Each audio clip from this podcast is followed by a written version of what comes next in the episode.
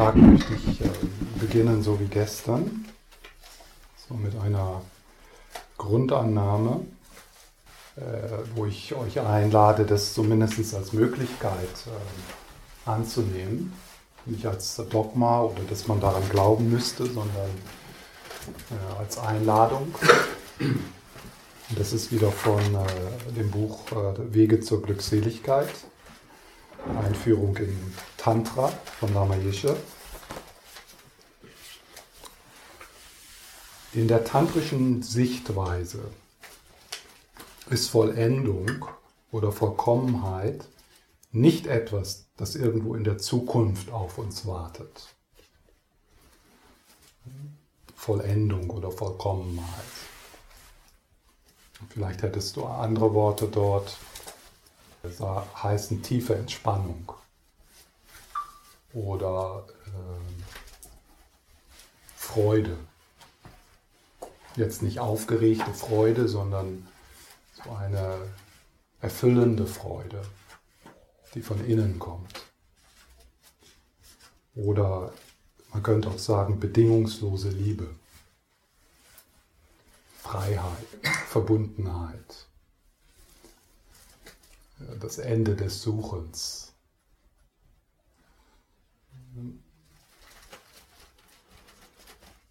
Tantra ist Vollendung oder Vollkommenheit oder Aufwachen, ja, Aufwachen, also Aufwachen aus, aus, Aufwachen aus der Unvollkommenheit.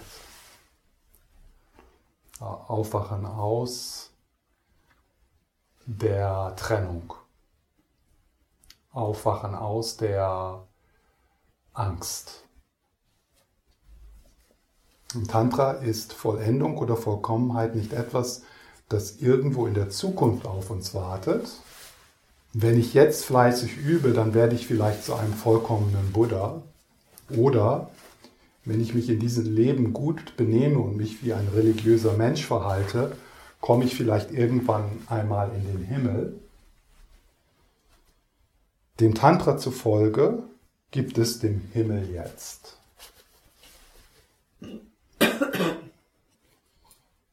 Das hat auch schon mal jemand anders gesagt im Thomas-Evangelium. Heaven is now. Und dann nochmal der Satz, den ich gestern auch vorgelesen habe. Alles, was wir zur Vollständigkeit brauchen,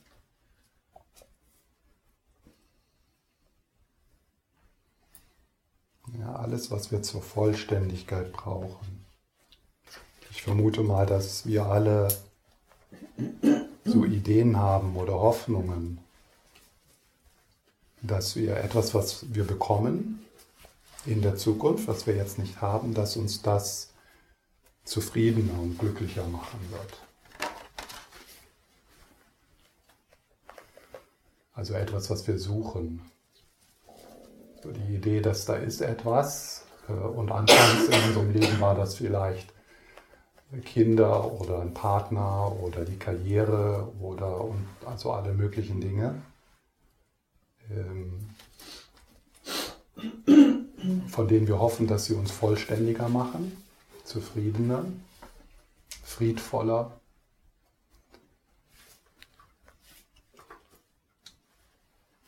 Und alles, was wir zur Vollständigkeit brauchen, ist jetzt in diesem Augenblick in uns vorhanden.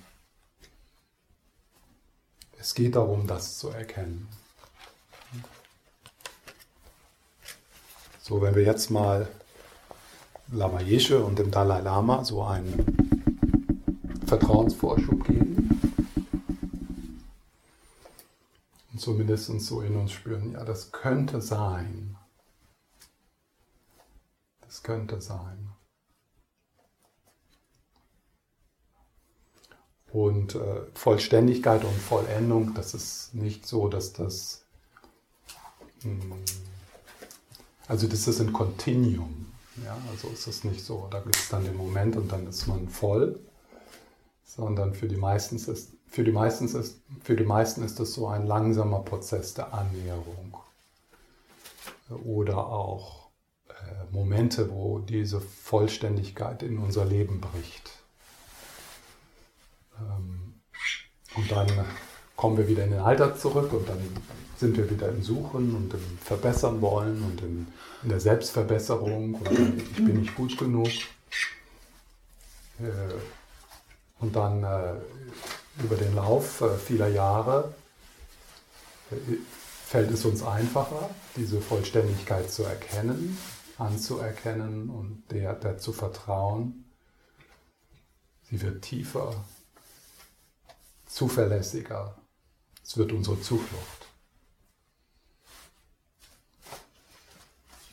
Und heute Morgen äh, nach der ersten Meditation möchte ich erstmal äh, schauen, was tun wir, um uns von dieser Zufriedenheit zu trennen?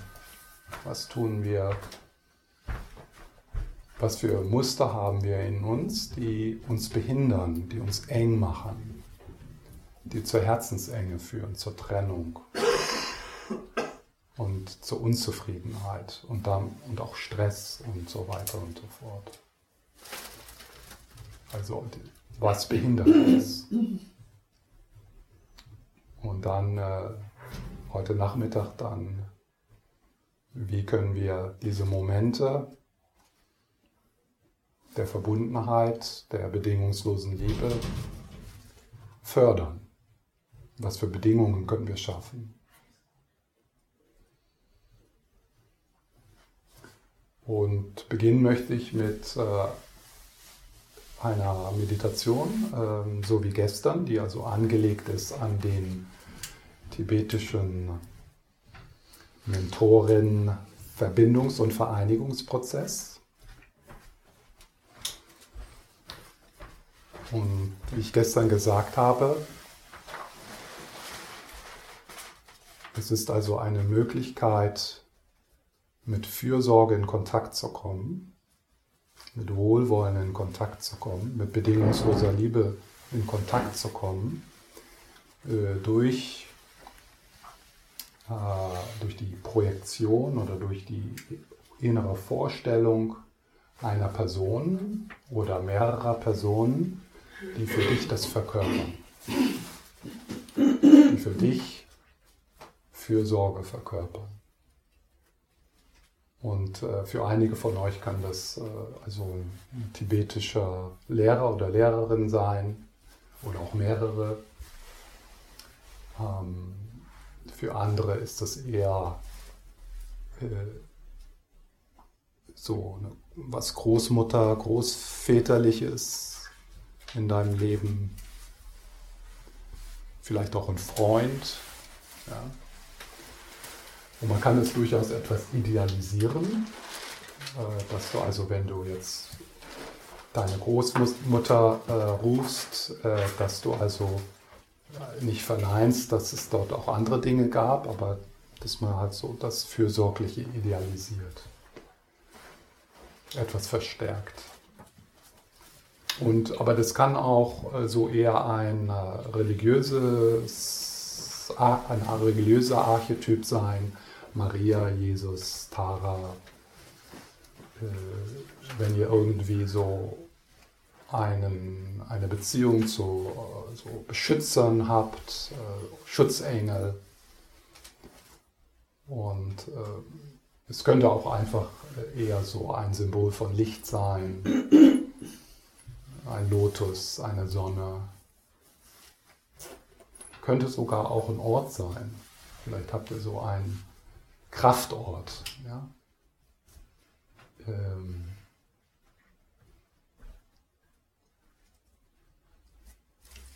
eine Kapelle oder ein Kloster oder in der Natur. Und das Wichtige ist, dass wir nicht uns bemühen, da irgendwie was Besonderes zu fühlen, sondern es ist mehr so ein Entstehen lassen, ein Experiment und dann schauen, was kommt. Das Wichtige ist, dass wir das körperlich spürbar machen. Das also nicht irgendwie so, manchmal wird das Visualisation genannt, aber es ist nicht wirklich ein gutes Wort. Also es ist nicht etwas was so nur in, in, in gedanklicher, äh, konzeptuelle, auf der konzeptuellen Erde, Ebene geschieht, sondern die Idee ist, das also äh, das körperlich spürbar zu machen. Also wie fühlt sich das körperlich spürbar an, wenn deine Oma dir einen Kuchen gebacken hat?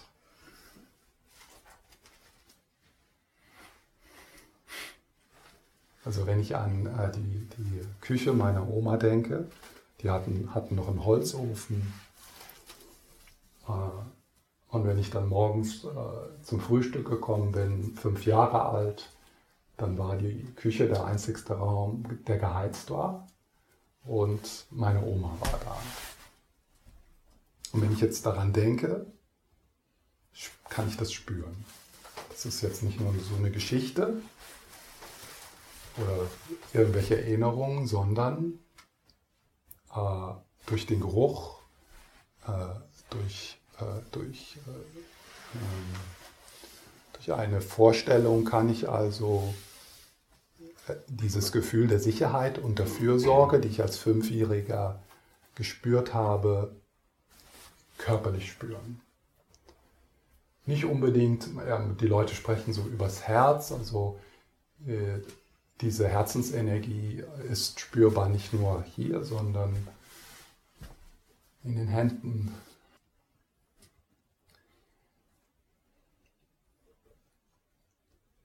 Was das manchmal etwas herausfordernd macht, ist unsere Angst berührt zu sein und auch es könnten so andere Gefühle kommen, zum Beispiel Traurigkeit.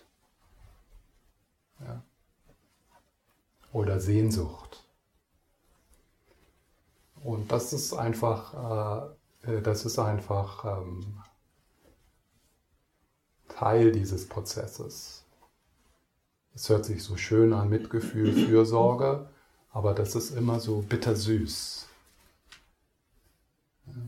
Oft. Oft ist es so, dass wir, dass wir gar nicht äh, in diese Bewegung kommen wollen. Als Menschen einer Kultur, die Angst hat vor Gefühlen.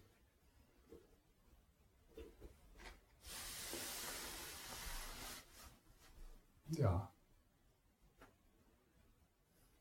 Also lasst euch ein, möglichst mit wenig Erwartungen. Schaut einfach so, was für euch passiert. Alles ist okay. Das ist ja auch eine Einsicht zu merken, wow. Ähm, das ist schwierig für mich. Das, ein, ein Teil von mir möchte das gar nicht. Ein Teil von mir möchte im Kopf bleiben. Und das ist ja dann schon, das ist, wäre dann eine Einsicht.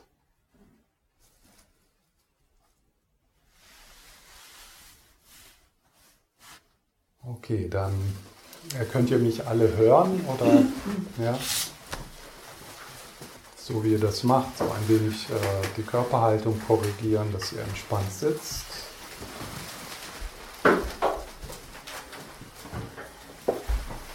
Wir können natürlich dann auch die Körperhaltung verändern. Und ihr könnt mit geöffneten oder geschlossenen Augen sitzen.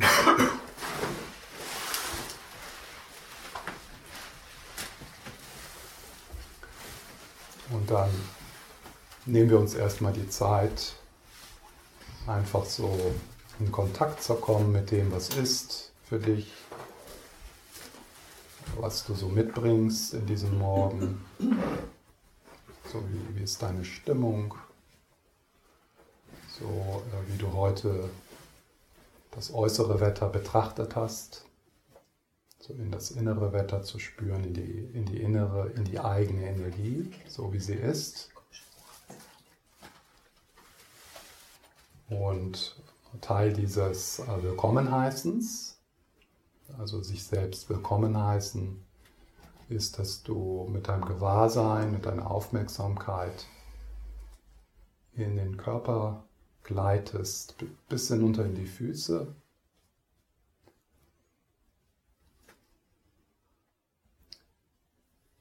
Es mag sein, dass der Atem dich da unterstützen kann, dass du so mit dem Einatmen so leicht in den Körper gleitest. Es ist also keine Atemkonzentration hier, sondern mehr so ein leichtes, eine leichte Verbindung.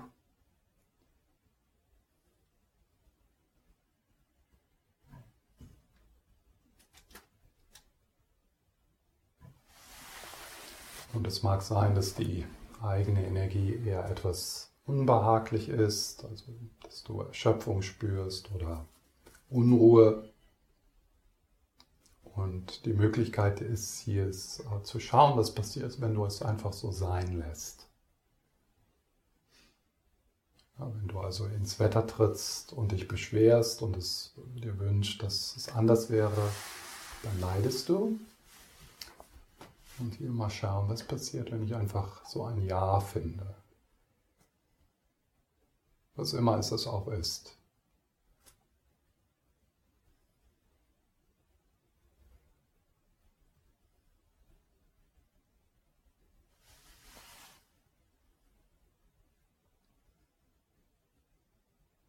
Wie geht es deinem Bauch? Vielleicht kannst du dort etwas weicher werden durch Sein lassen.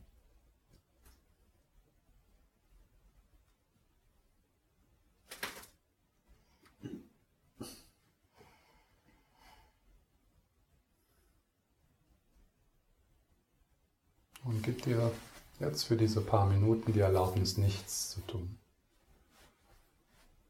So, das Hiersein ist gut genug. Und das äh, geschieht ja schon. Du bist ja schon hier.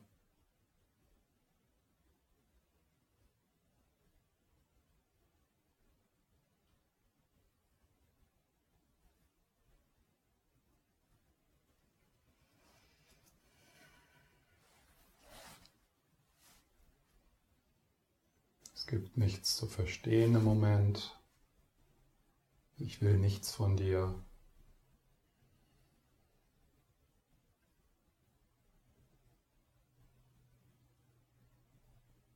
Du kannst das jetzt nicht richtig machen oder falsch.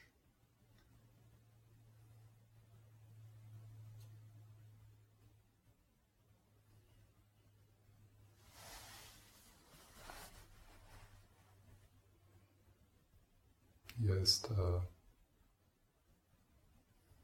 Raum für dich, so wie du bist. Mit allen Gefühlen, Gedanken, Körperempfindungen.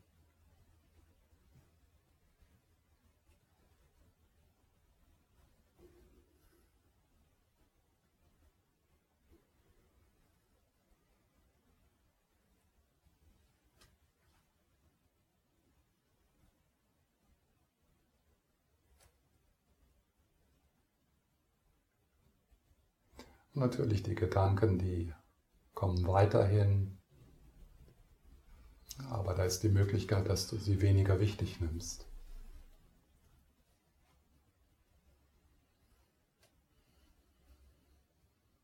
So als ob du einem Gespräch zuhörst, das dich weiterhin weiter nicht interessiert. Das dich weder stört noch interessiert.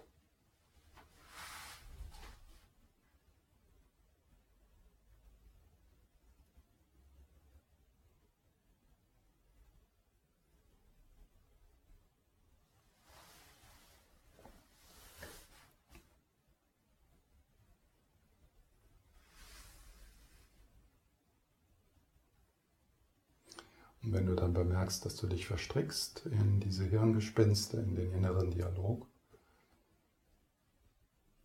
ist die Möglichkeit, ohne großen Aufhebens wieder zurück in den Körper zu sinken, zu gleiten, wieder den Atem oder die Hände oder den Bauch in den Vordergrund zu nehmen. Bleib hier, so gut es geht.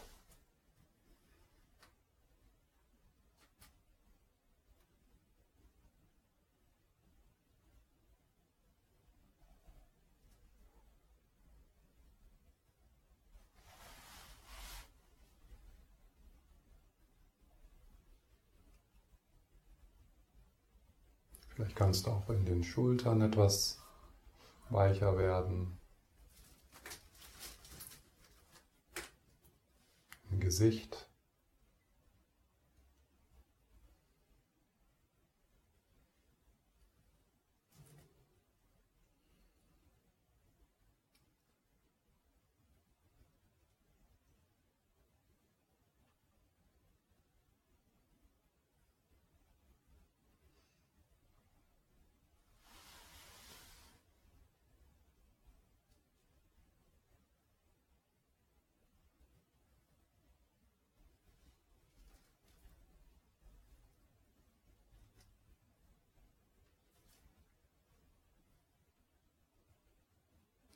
Erlaube dir, sich Zufriedenheit anzunähern.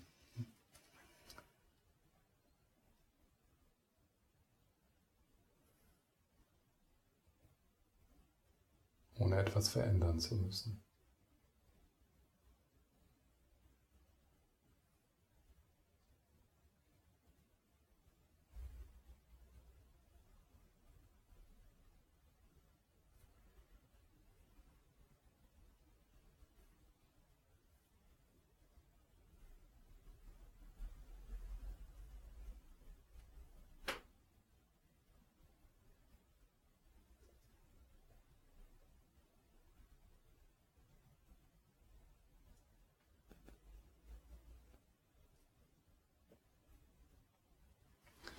Und dann, äh, auch wenn dort Bewegung ist, behagliche oder unbehagliche Bewegung, energetisch oder gedanklich, ist es vielleicht möglich, doch auch ein Gespür zu bekommen, eine Ahnung, dass dort Stille ist.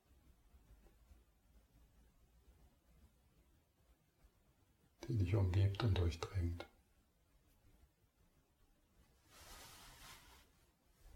die wir miteinander teilen.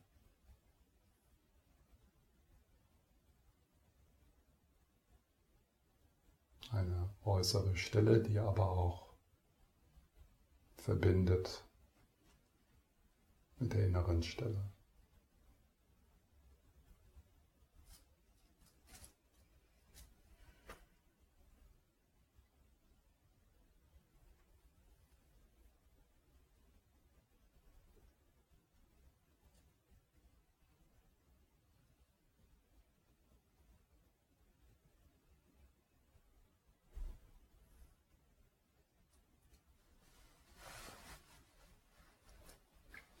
Und da darfst du hinhören in die Stille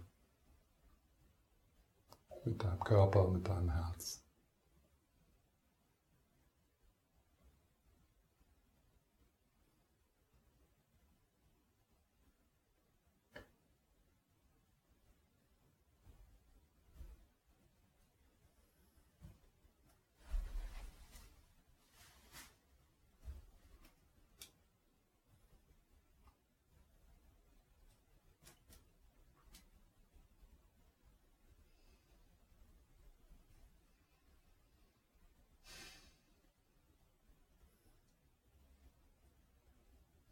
Sicher verstrickst du dich dann wieder. Dann kommt wieder die Bewegung in den Vordergrund oder die Enge. Und ohne etwas dazu tun, sondern mach dich einfach größer oder entdecke das, spüre das, was immer schon größer ist. So als ob du von den Wolken in den Himmel schaust oder von der Oberfläche des Ozeans, die aufgewühlt ist, spürst du in die Tiefe hinein.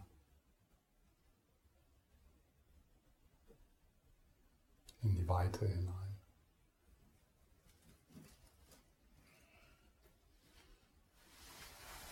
Da kommst du natürlich mit deinen Gedanken nicht hin. Die sind Teil der Wellen. Aber da ist etwas in dir, das diese Stille kennt.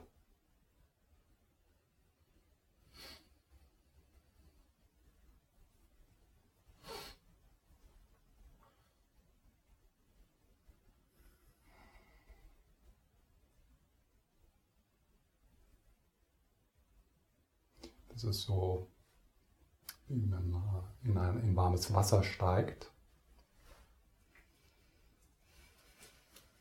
Das ist nicht etwas, was man tut, sondern zulässt.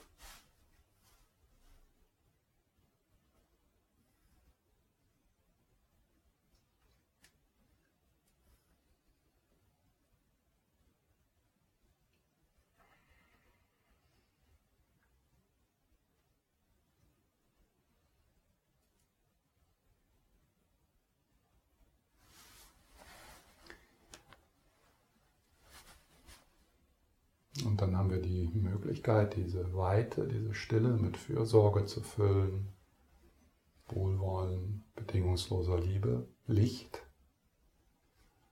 Und wir können das tun, indem wir die Präsenz einer Mentorin, eines Mentors spüren.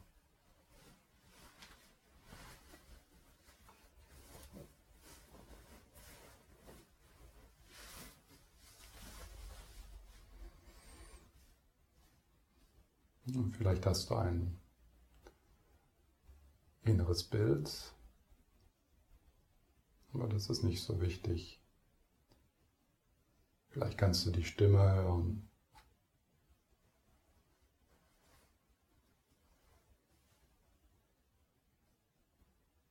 Oder da ist auch ein Geruch.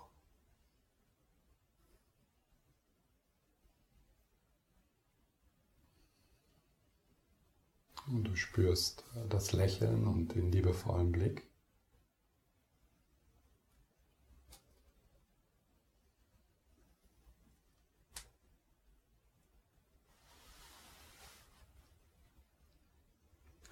Und diese Fürsorge,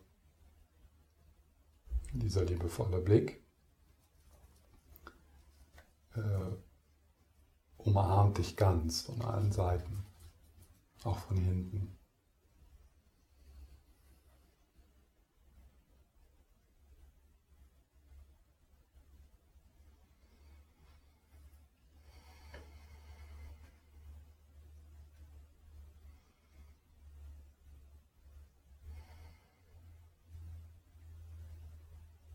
Und wenn du dann abschweifst, gehst du ins körperlich Spürbare zurück, in den Atem.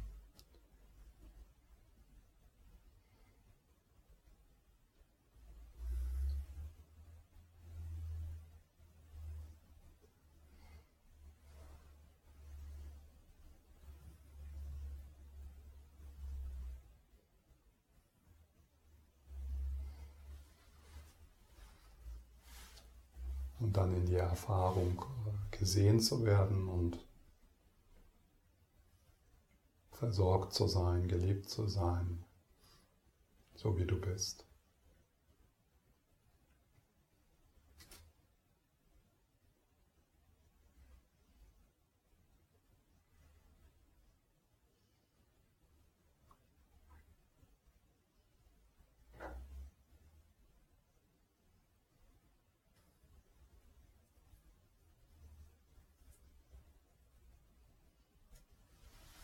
So als ob du umgeben bist von Schatzengeln.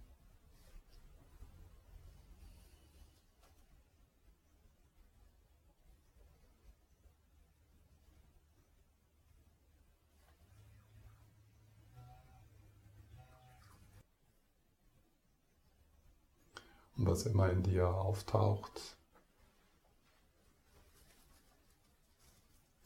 taucht in dieser in diesem Licht auf, ist in diesem Licht gehalten, in dem liebevollen Blick, in Fürsorge. Nichts ist zu viel, nichts wird abgelehnt. Alles darf sein.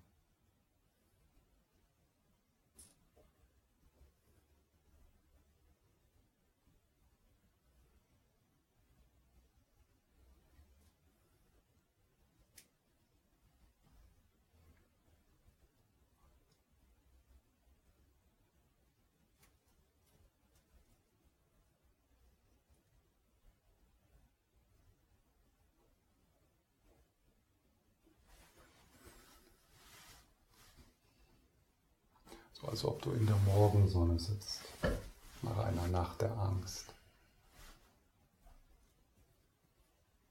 Und dich wärmst mit dem ganzen Körper.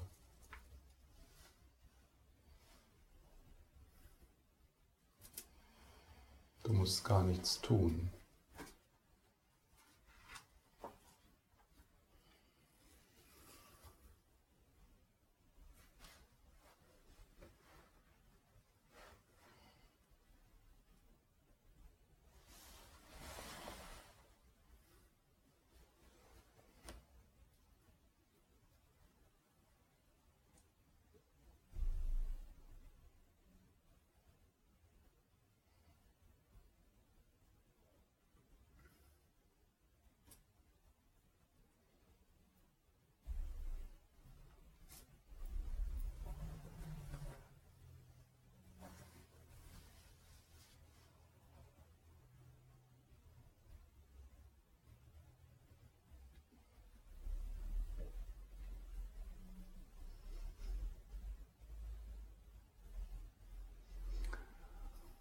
Und dann lösen sich die Mentorinnen auf in Herzenswärme, in bedingungslose Liebe, in Licht. Das Licht füllt deinen Körper und sammelt sich im Innersten deines Wesens, vielleicht so im Herzbereich, im Brustbereich.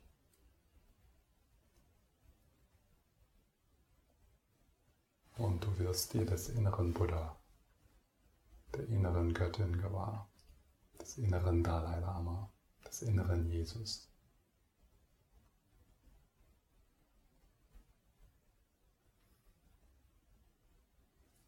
Dein Herz öffnet sich wie eine Blume und aus dem inneren Buddha heraus, aus der inneren Göttin heraus, aus der inneren Heilerin heraus, aus der inneren Königin.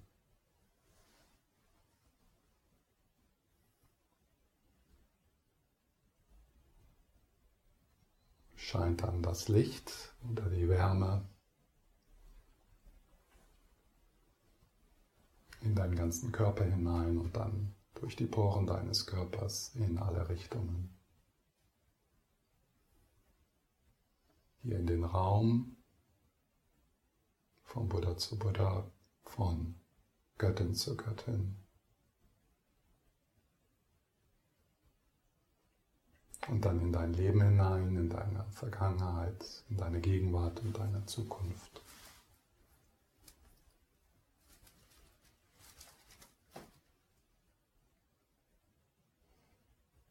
Dich umgibt eine Wolke von fürsorglichem Duft.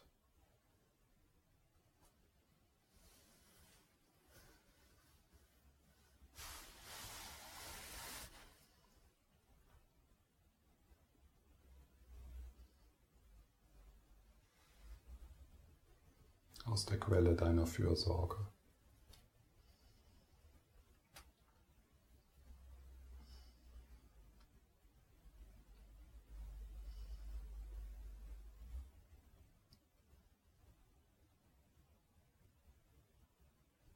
aus dem inneren Lama.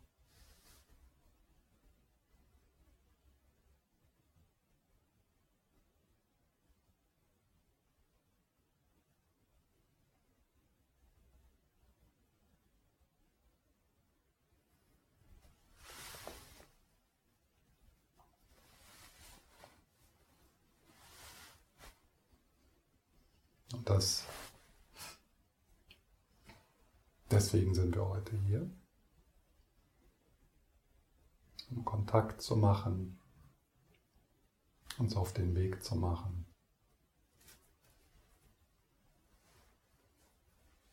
Zur inneren Göttin, zum inneren Buddha, zum inneren Jesus, zur inneren Maria.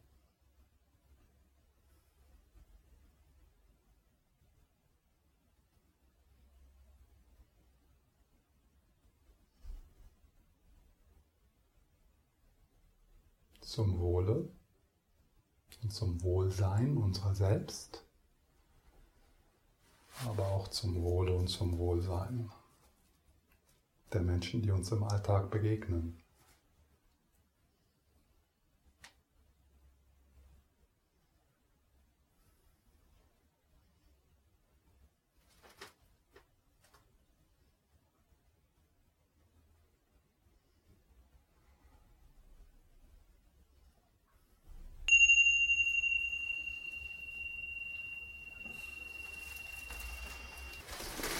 Also diese Meditation ist äh,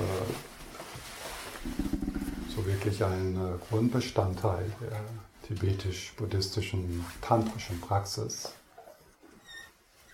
Und ähm, vielleicht könnt ihr so spüren, also wenn euch so eine Art von Praxis anspricht, das muss nicht sein, äh, was das für ein Potenzial hätte, wenn man so wie wenn man äh, also den tantrischen Weg geht, ähm, wenn man das jeden Tag machen würde, als Teil der, als Teil der Morgenzeit.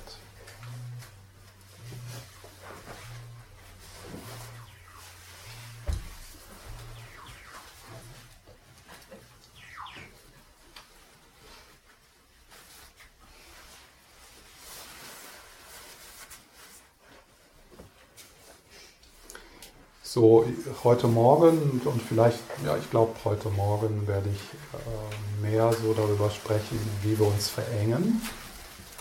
Und ihr könnt mich jederzeit unterbrechen, also ich habe nicht irgendwie einen festen Plan. Wir können also auch in andere Richtungen gehen. Aber ich werde dann auch äh, nach der Pause Zeit geben für eventuelle Fragen oder Anmerkungen. Aber ihr könnt mich auch unterbrechen, wenn wenn irgendwie was äh, spontan äh, kommt.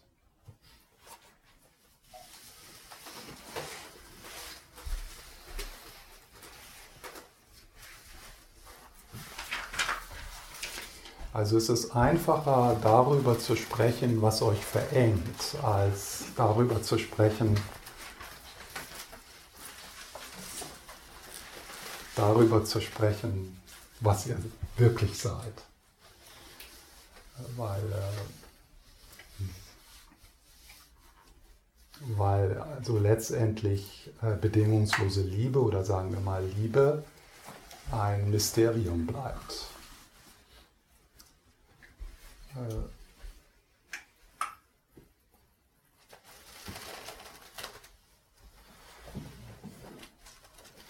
Deswegen äh, ist es sicherer, erst darüber zu sprechen, was ihr nicht seid.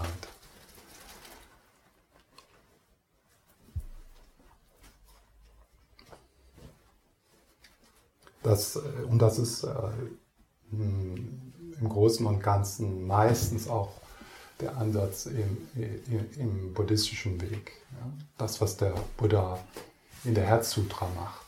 Ja? Einfach das aufzeigen, was du nicht bist. Und dann sitzt man da und hat nichts übrig. Aber das Nichts, was dann übrig ist,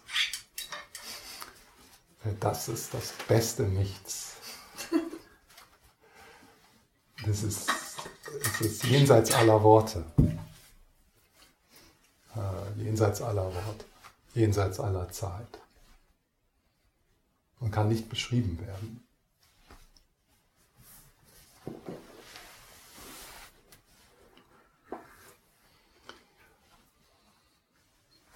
Es ist manchmal so ein bisschen ein Schock, äh, erstmal all die Dinge zu sehen, die du nicht bist, äh, weil dort setzen wir ja unsere Identifikation hin.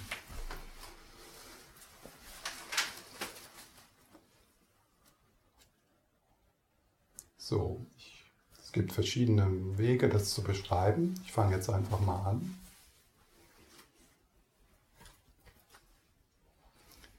Also zu beschreiben, was, was Verengung, was uns in die Verengung in die Angst bringt, in das Ich bin nicht gut genug, äh, ich bin nicht gut genug und dieser Moment ist nicht gut genug. Ja? Also wenn wir mal so provisorisch die Grundannahme akzeptieren, äh, dass bedingungslose Liebe, tiefgründige Liebe, tiefgründige, tiefgründige Freude äh, äh, erfahrbar ist in diesem Augenblick. Wie machen wir das? Wie trennen wir uns davon? Wie verschleiern wir das?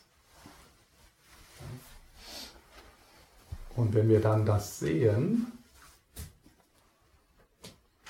das ist schon ein, ein Moment des Aufwachens. So wie wenn man in einem Albtraum äh, luizid wird oder einen Wachtraum hat. Also man merkt, man bemerkt, das ist ein Traum.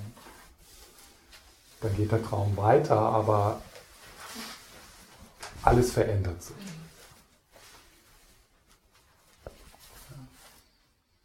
Und im Moment sind wir in, einem, in einer Art Trance, in einer Art Traum ver, verhangen, verstrickt, identifiziert. Und allein das zu sehen, ist schon wow. So, dieser, dieser Traum, den kann man so beschreiben. Wenn man das äh, lokalisieren möchte, dann ist es lokalisiert in der linken Hemisphäre. Ja. Das kann man jetzt in Neuroimaging kann man das äh, sehen. In der linken Hemisphäre, in der menschlichen linken Hemisphäre, also es scheint auf diesem Planeten der einzige Ort zu sein, wo das lokalisierbar ist. Alle anderen sind ziemlich okay. ja ähm, ist eine Endlosschlaufe,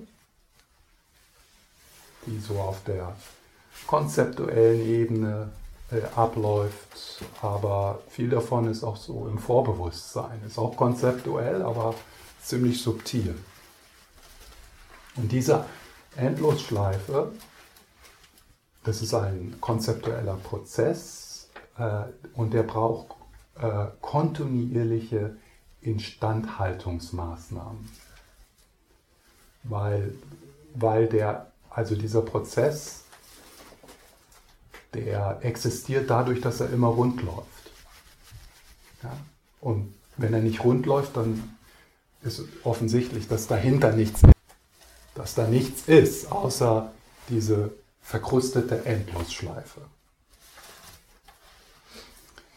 Diese verkrustete Endlosschleife verbindet sich mit körperlich Spürbaren. Ja. Es ist also äh, auf der einen Seite etwas Konzeptuelles, bewusst oder vorbewusst, aber sie ist verbunden mit Kontraktionen in unserem, Bord, in unserem Körper. Äh, und diese Kontraktionen, körperlich spürbar, die können sehr offensichtlich sein, also so ein Kloß im Bauch oder ein Druck in der Brust, aber das ist etwas, was sehr subtil auch jetzt da ist. Ja? Das ist so eine, ein, eine Verdichtung. Ja? Und, und diese beiden, die sind so total miteinander verschmolzen, das körperlich Spürbare, die Verdichtung, die Kontraktion und, und diese Endlosschleife. Und es ist diese, äh, diese Endlosschleife verbunden mit körperlich Spürbaren, die uns trennt.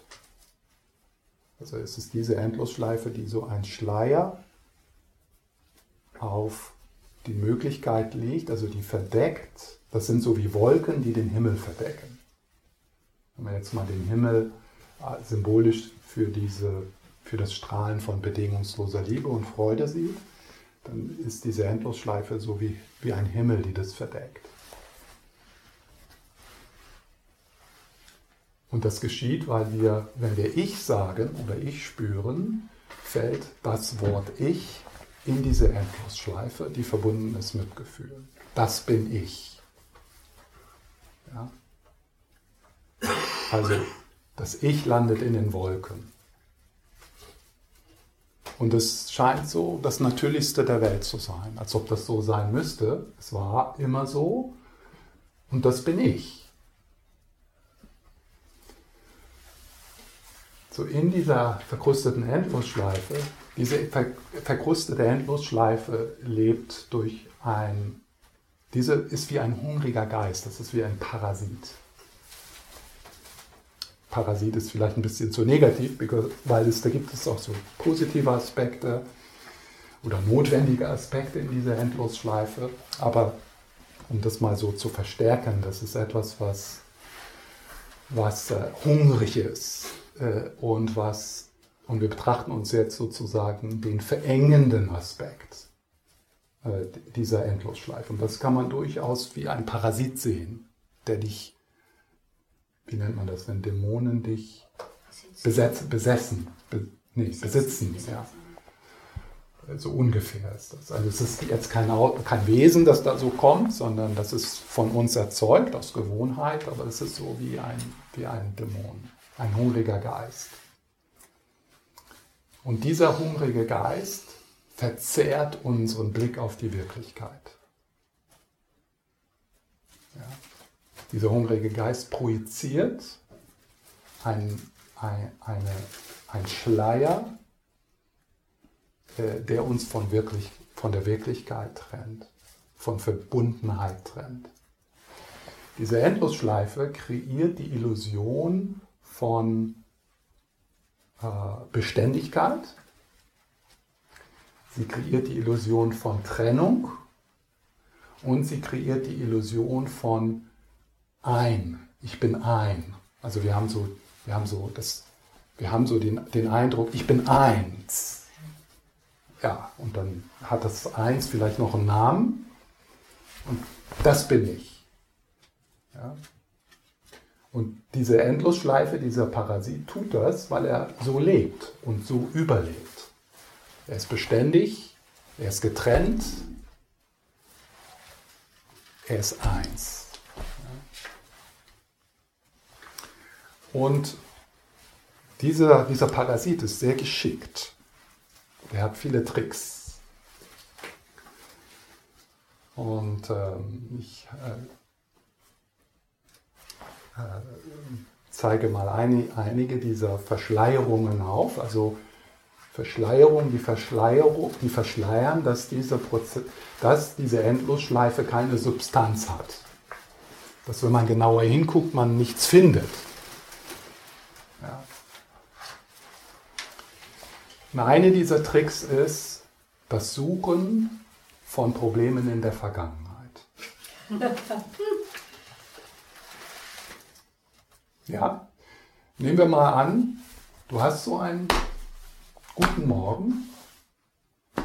Also guten Morgen im Sinne von, es gibt nicht viel zu tun, die Sonne scheint, du hast Kaffee da, äh, du hast ein Sofa, äh, ein Haus, ja. Du hast Essen heute, Wasser. Deine Gesundheit ist okay, so mehr oder weniger, ist ja eine, auch eine Baustelle immer.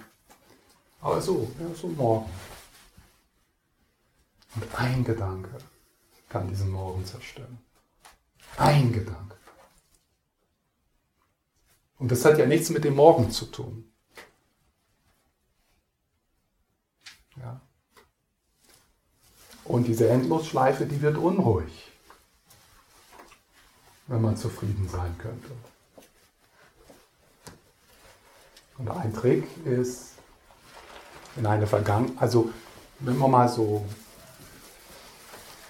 ein bisschen die Möglichkeit in Betracht ziehen, dass die Vergangenheit nicht hier ist. Ja?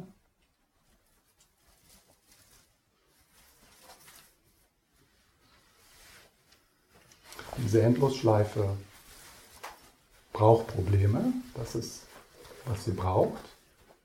Und wo sie Probleme findet, ist die Vergangenheit. Und dann Trennung. Dann trennt man sich von dem Morgen, so wie er ist. und trennt sich von der Möglichkeit, zufriedener zu sein an dem Morgen. Weil es ja da diese Vergangenheit ist, weil da diese Vergangenheit ist, die bitte schön anders sein sollte.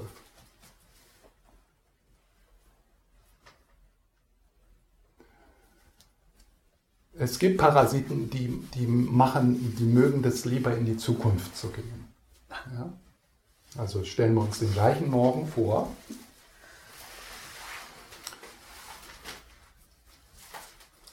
Indem wir für ein paar Stunden alles haben, was wir brauchen. Dann beginnt diese Endlosschleife, verkrustete Endlosschleife Angst zu bekommen. Und dann geht es in die Zukunft. Und vielleicht ist es mit der Zukunft sogar noch einfacher zu sehen, dass die Zukunft nicht existiert.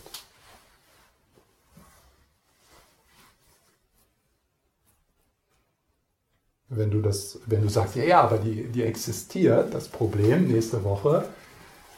Und wenn man dann schaut, was für einen Status hat diese sogenannte Existenz, dann müssen wir zugeben, die ist rein konzeptuell. Die ist ausgedacht. Das ist ein Hirngespinst. Also das sind so zwei, ja, und wir können eine Woche Urlaub allein durch diese beiden Mechanismen total zerstören. Vergangenheit, Zukunft, niemals hier. Es ist sogar möglich, ein Leben zu leben, in dem du niemals hier bist. Niemals.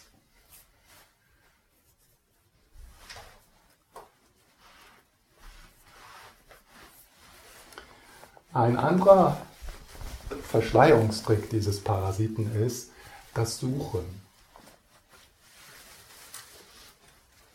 Ja. Nee, das ist, das ist nicht gut genug hier. So, so Morgen in der Morgensonne mit Kaffee, vielleicht ein Buch. Ja, das, ist, das ist nicht gut genug. Ja? Äh, mir fehlt was. Ja? Mir fehlt was. Etwas, was ich brauche, um hier zu sein. Und dieses Suchen, dass ich etwas brauche, um hier zu sein, verdeckt, dass du schon hier bist. Und nichts, was dieser Parasit sich ausdenkt, was er bräuchte, um hier zu sein, bringt ihn hier, weil er will gar nicht hier sein. Das ist sein Ende. Der tut nur so. Ja, mach doch das Retreat nächsten Monat, dann kannst du hier sein. Naja, und dann ist man in dem Retreat und dann sagt er, ach scheiße, das ist, da sind so viele Leute hier und der Lehrer passt mir nicht, aber das in einem Jahr, wenn ich dann nach Tibet gehe, in das Retreat, dann kann ich hier sein.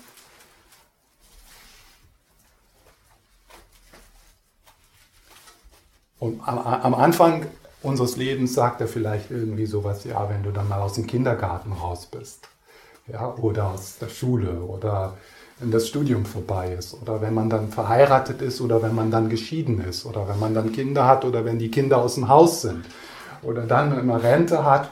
Also es ist leicht zu sehen, wie, wie, dieser, wie dieser Parasit so tut, als ob er ankommen möchte, aber niemals ankommen wird, weil das ist sein Ende.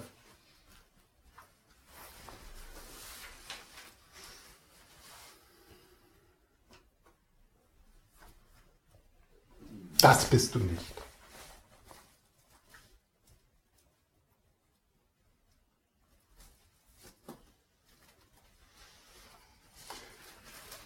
Wenn es gut läuft, wird dieser Parasit, tut er so, als ob er interessiert ist am Buddhismus.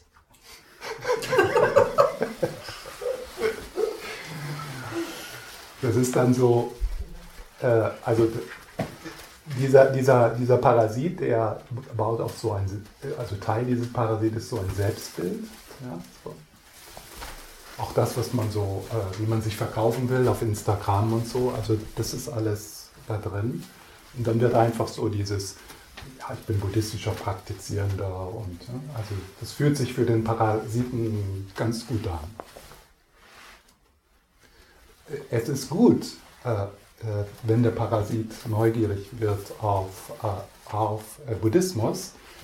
Der ahnt es noch nicht, aber sonst würde er nicht, sonst würde er nicht kommen. Ähm, aber im Buddhismus eingebaut ist, äh, ist also die Konstruktion dieses Parasiten, die Auflösung dieses Parasiten. Das wird am Anfang ein bisschen verheimlicht. Im buddhistischen buddhistisch Marketing, ja, äh, wo dann der Parasit die vier auf das lernen kann und die sechs auf das und wie man meditiert und, und so weiter und so fort. Und der macht da auch schön mit,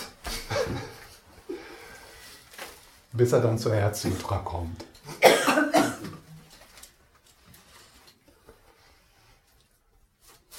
Also dieser Parasit wird niemals aufwachen. Dieser Parasit wird niemals nach Hause kommen. Und dieser Parasit wird auch niemals verstehen, was du wirklich bist.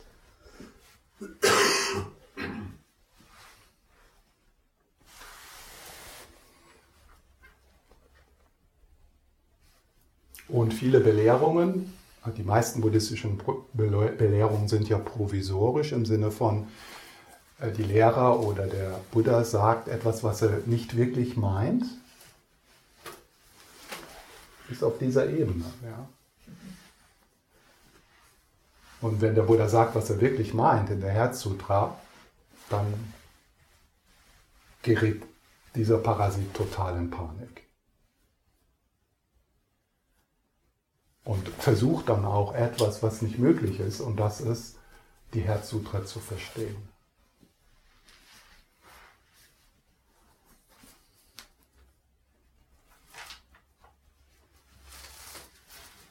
So ein besonderes, äh, ein besonderer für uns im Westen, eine besondere Verschleierungstechnik dieses Parasiten ist, ich bin nicht gut genug.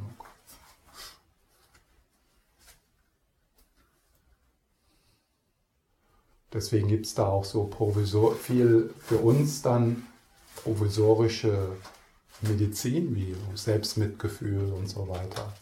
Um zumindestens äh, kurzfristig den Leidensdruck, der durch ich bin nicht gut genug erzeugt wird, etwas, etwas zu lösen. Es ist provisorisch, aber äh, sicherlich notwendig.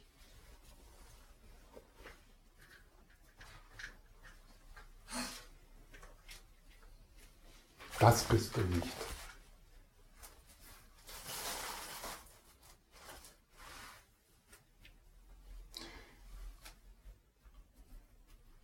Das heißt, dass Teil unserer, unserer, des Prozesses des Aufwachens ist, sich wirklich vertraut zu machen mit diesem Parasiten. Und das ist schmerzhaft. Zum Beispiel mit dem Thema, ich bin nicht gut genug. Mehr, mehr Neugierde, mehr Gewahrsein, mehr Vertrautsein mit dieser inneren Stimme, diesem inneren Kritiker, der dich tagtäglich fertig macht.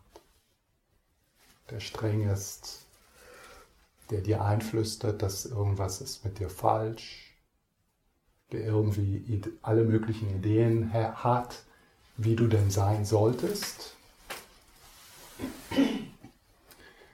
Und das, das Schlimme ist, dass wir uns, wenn wir Ich sagen, also das wenn wir Ich sagen, dass das Wort Ich in diesen Parasiten fällt. Das heißt also, Identifikation wird das genannt. Das ist also nicht irgendwie so was, okay, ja, da ist schon wieder die Stimme meines Vaters, der mir sagt, dass ich nicht gut genug bin, sondern das bin ich, das stimmt. Ja. Da ist überhaupt, das ist also der Parasit, äh, der davon lebt, dass er, dass er diese, solche Geschichten erzählt.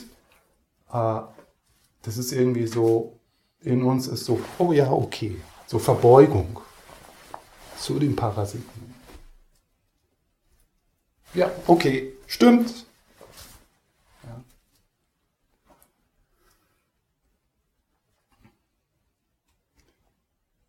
Also sich dieser, dieser Muster be bewusst zu werden, jetzt vor der Pause, wir haben jetzt gleich eine Pause, habe ich hier so ein paar, wenn ich das jetzt finde.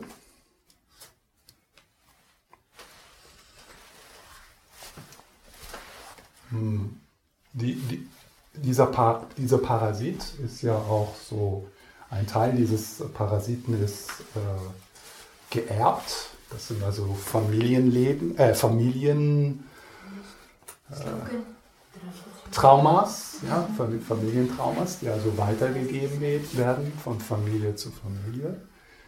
Also das ist auch ganz gut, das so zu sehen. Oh, das, das ist noch nicht mal, das ist nicht etwas, wo der kleine Junge oder das kleine Mädchen, der ist selber da drauf gekommen, sondern äh, äh, der, der, hat das, der ist sogar also sozusagen angesteckt worden. Ja? Also der Parasit, äh, der, der, der Parasit, der will ja überleben. Also das heißt, er geht in den Familien auch weiter. Ja? Und wenn wir jetzt, äh, wenn wir uns jetzt mal vorstellen, äh, ein fünfjähriger Junge, ein fünfjähriges Mädchen, wo äh, also diese Endlos die Endlosschleife noch nicht so verkrustet ist, äh,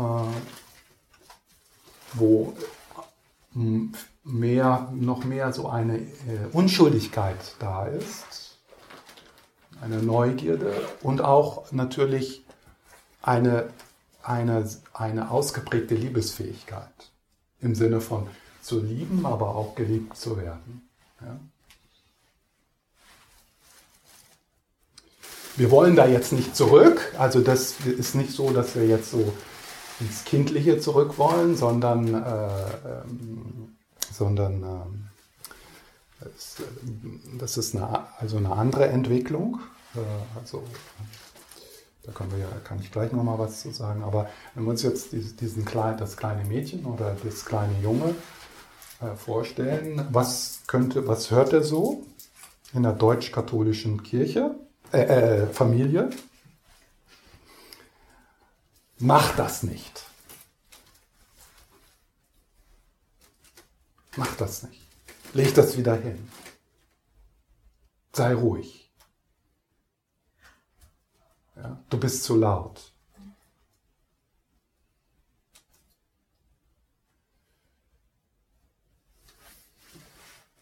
Warum hörst du mir niemals zu? Warum hörst du mir niemals zu? Habe ich dir doch gesagt. Und jetzt siehst du es. Jetzt. Hast du einen Salat? ja. ja. Jetzt hast du einen Salat. Ja? Jetzt hast du den Salat. Das ist deine Schuld. Habe ich dir doch vorher gesagt. Mach nichts um Gesicht.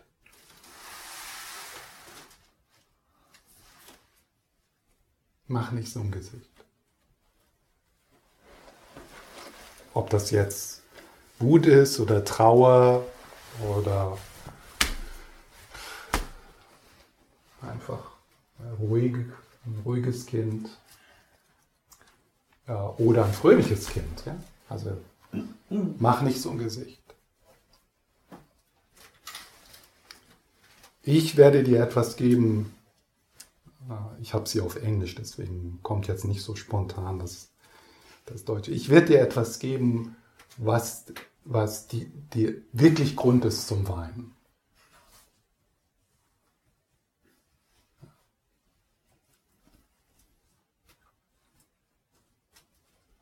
Wie sagt man? Indianer kennen keinen Schmerz oder sei nicht so eine Heulsuse. Das ist vielleicht eher für Jungs. Ja.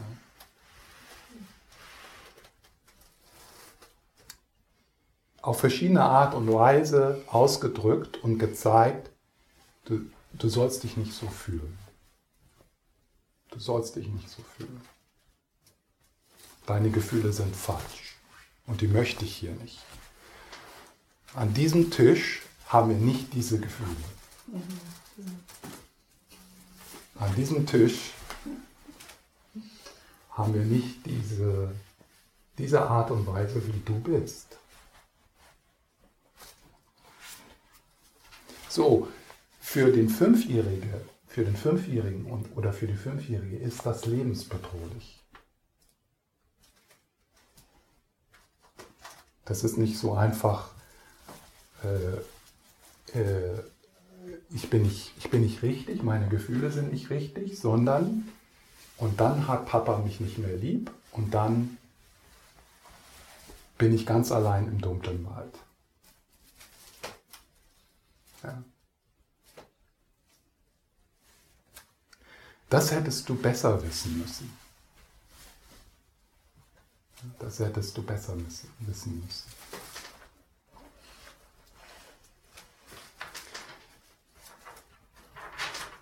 Wirst, wirst du das jemals lernen? Wirst, wirst du das jemals lernen? Meine Mutter, die sagt immer noch zu mir, warum hörst du mir niemals zu? ich meine, ich kann da jetzt drüber lassen, lachen, ja, äh, weil natürlich nicht, weil ich, ich will ja, ich will nicht so wie sie enden. Warum sollte ich ihr zuhören? Also wenn ich ihr gar nicht zuhöre, ist das schon mal sicher. weil ich sehe ja an mir, dass das nicht funktioniert. Warum hörst du mir niemals zu?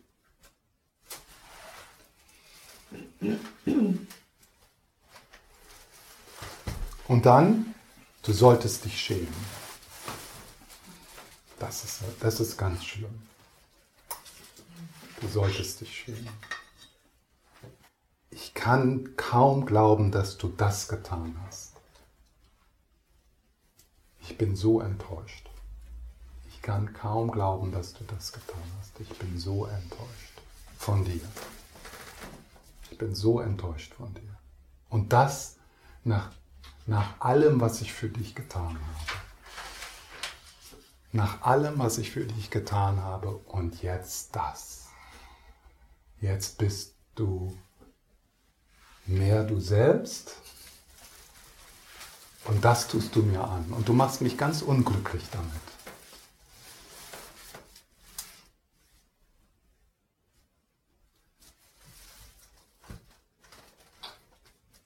Das habe ich dir doch gesagt. Das habe ich dir doch gesagt, dass das in die Hose geht. Was hast du dir dabei gedacht? Was hast du dir dabei gedacht?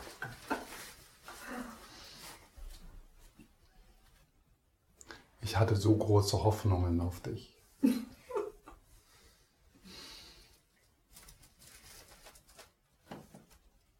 Widersprich, mich, widersprich mir nicht.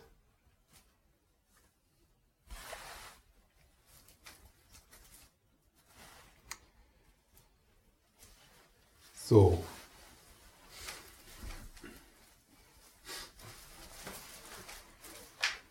Und äh, es ist sehr wahrscheinlich, wenn du einige dieser Sätze wiedererkannt hast, mehr oder weniger, einige von uns waren ja wirklich in Ich weiß nicht, wie man das sagen soll. Wie eine Hölle. Und einige nicht so. Ja? Aber es ist ja, äh, das ist ja äh, so generelle you know, katholisch-deutsche Kultur. Protestantisch auch. Ja, ja. Hier, klar. ähm, also, wenn du jetzt einige äh, Worte erkennst und auch äh, siehst den, die Unschuldigkeit des Jungen und, des, und, und dieses Mädchens und die Verletzung, äh, die dadurch geschieht, die Enge, die Angst, das mangelnde Vertrauen an die eigenen Gefühle und wer du bist. Äh, und dann äh, wirst du sicher sehen, dass Teil deines inneren Dialogs und Teil deiner Glaubenssysteme, so wie du, was du auf dich und andere projizierst, dass es sehr, sehr be bestimmt ist von, von diesen Erfahrungen. Dass du immer noch auf eine Art und Weise, also du, ich spreche jetzt über den Parasiten, dass also dieser Parasit auf diese Art und Weise mit dir spricht, weil, weil davon lebt er, so, so erhält sich die verkrustete Endlosschleife aufrecht, aber dadurch, dass wir damit identifiziert sind, glauben wir das. Glauben wir das zu sein. Ja, und stellen es nicht in Frage. Und viele dieser Glaubenssätze äh, finden im Vorbewusstsein statt. Also man, wenn man so beginnt, da so hinzuhören, dann merkt man, wow, diese subtile Stimme, ich bin nicht gut genug, äh, äh, da, da, du solltest dich schämen, ähm, ist, äh, beeinflusst viel, ja, ohne dass wir jetzt den Satz tatsächlich noch denken. Es, ist, es wird dann eher so ein, ein, so ein, ist ein subtileres Konzept, wo man schon genauer hinhören muss. Man kann diesen, diesen Parasiten auch auf die Schliche kommen, indem man äh, beobachtet, was der innere Dialog über andere Leute sagt.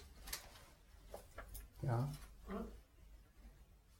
Also das, äh, der innere Dialog diese Sätze dann anderen sagt. Du solltest dich schämen. Guck mal der. Ja? Äh, was ist denn mit dem? Ja? Und auch das, das ist ja eine Verzerrung, ja? eine Verzerrung der Wirklichkeit. Also äh, äh, der Parasit verschleiert die Person und du siehst die Person nicht mehr in ihrer Reichheit und in ihrer Komplexität und in ihren Verletzungen und auch in ihrer Buddha-Natur und grundsätzlichen Liebesfähigkeit, sondern äh, der Parasit äh, legt einen Schleier, eine Projektion, eine Verzerrung und dann glauben wir, dass das die Person ist und wir beziehen uns auf diese Projektion und das mag der Parasit sehr gerne, weil der von Verurteilung lebt oder von sich besser fühlen oder von sich schlechter fühlen als andere. Das wird er auch nicht, da wird er auch nicht äh, loslassen von. Man kann da so ein bisschen Verbesserung reinbringen, so durch Geistestraining und so. Hm. Und das ist auch gut, das zu tun.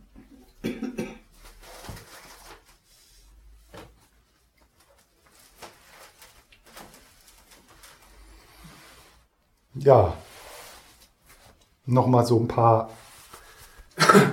Ideen und dann machen wir eine Pause, was also aus dieser Ich bin nicht gut genug, aus dem, dieser Ich bin nicht gut genug Parasit, der entstanden ist durch diese Erfahrungen und durch diese Sätze, was dann, wie das uns heute beeinflusst. Also erstmal das äh,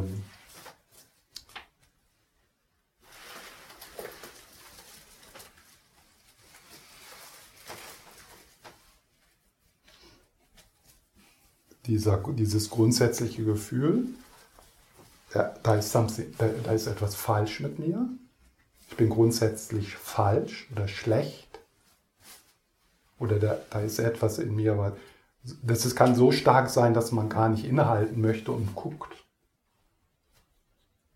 Also gar keine Stille, keine Stille zulassen, weil dann würde man sehen, dass da in dir ist diese Dunkelheit, diese Schlechtigkeit.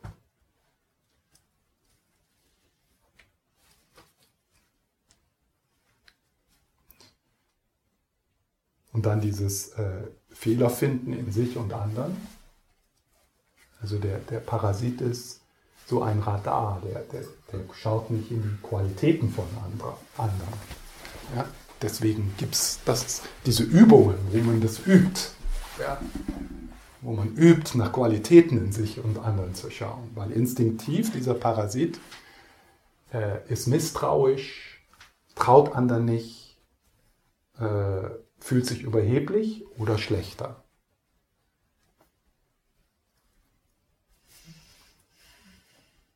Und dann äh, die, geben wir die Schuld der anderen Person. Diese Person ist nicht vertrauenswürdig. Ja.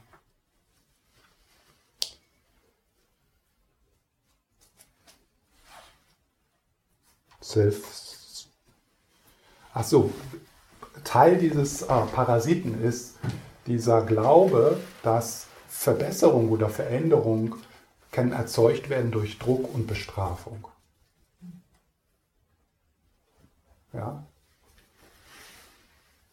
Es ist so ein Antreiben, härter zu arbeiten, besser zu sein. Äh, und, das, das, das? Hm? Und die Medizin, das aufzulösen, heißt es, ich bin gut, es ist gut genug? das ist eine provisorische Medizin. Ja, provisorisch ist okay. Ja, da gibt es dann, da können wir ja dann drüber sprechen, so Selbstmitgefühl, äh, Christi Neff, Tara Brach, also gibt's, oder Psychotherapie, ja. Äh, Christi Neff und Tara Brach. Ja. Aber wenn du Selbstmitgefühl googelst, dann kommst du auf Christi Neff und Christopher Germer. Die arbeiten auch zusammen. Also das sind so, äh, so ähm, die, die, die, die wirkliche Medizin ist, ähm, die wirkliche Medizin ist, äh, also in zwei Schritten zu erkennen, was du nicht bist, dass das, Illusionori, i- äh, dass das illusionärisch ist, ne? Illu- illusorisch ist, dass das illusorisch ist, dass das keine Substanz hat und dann der Frage sozusagen nachgehen, wenn ich nicht das bin, was bin ich dann? Ja? Eine Herausforderung ist hier, dass der Parasit das dann möchte. Ja? Also ja, der Parasit sagt, ja, wow, aufwachen, das ist was ganz Tolles, aber der will sich mitbringen ins Aufwachen. Man möchte also aufwachen oder Frieden finden als sich. Und was ist der Sinn dieser, dieses Mechanismus? Also es ist ja, alles hat ja irgendwo auch einen Ja. Sinn. Äh, nicht unbedingt. Es gibt sehr viel sinnlose Dinge. Ja, Aber wenn das was ist, was dem Menschen an sich eigentlich schadet, von auszugehen ist, Ja. dann müsste man doch davon ausgehen, dass das durch die Evolution oder wie auch immer man das nennt, äh, ja das wäre, aufhört. genau, was wäre der, der Sinn, äh, im, im, im, warum jetzt, wenn man, sagen wir mal, aus so eine evolutionäre Sicht nimmt, was, wär, was ist der Sinn davon? Das ist, äh, also erstmal die rationale Zone, ja, die uns möglich macht zu planen, vorauszusehen, von Erfahrungen in der Vergangenheit zu lernen, ja, und auch ähm, äh, also dieses dauernde Suchen, äh, diese, dieser, diese dauernde, der Wunsch nach Verbesserung, der hat uns ja dort auch hingebracht, ja. Ähm, Im Buddhismus wird eher gesagt, also dass dieser, äh, diese Endlosschleife, also die ja das, was ist da so ein Wort, äh, das illu, illusionäre Ich, ja, oder das nicht existierende Ich oder so, ja, wird das genannt, äh, dass das äh, tendenziell so als Potenzial seit unendlicher Zeit da ist und nicht so einen ersten Moment hat. Also es gab nicht mal, es gab also in, in der buddhistischen Mythologie gibt es nicht so diesen Moment, wo der, der Schöpfung oder so, sondern das ist äh, also ein Moment des Parasiten kommt aus einem Moment des Parasiten, kommt aus einem Moment des Parasiten und so weiter. Und da gibt es nicht so den ersten. Ja. Ähm, und natürlich, ein Teil dieses Mechanismus in der, in der psychologischen Entwicklung jedes Kindes ist absolut notwendig. Ja? Also so ein Gefühl der Ich-Stärke, ein Gefühl von, das sind meine Gefühle und das sind deine. Also das ist auch, also das ist ein wichtiger Prozess. Wenn das nicht geschieht, äh, dann müsste man äh, sicher einige, viele Jahre vielleicht erstmal so eine Struktur in Therapie aufbauen, ja? so ein, eine Ich-Stärke aufbauen.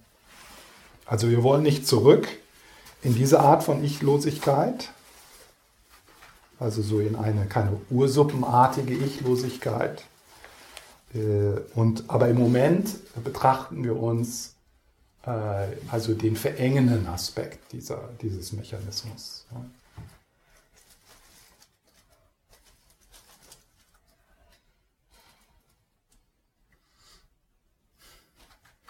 Okay.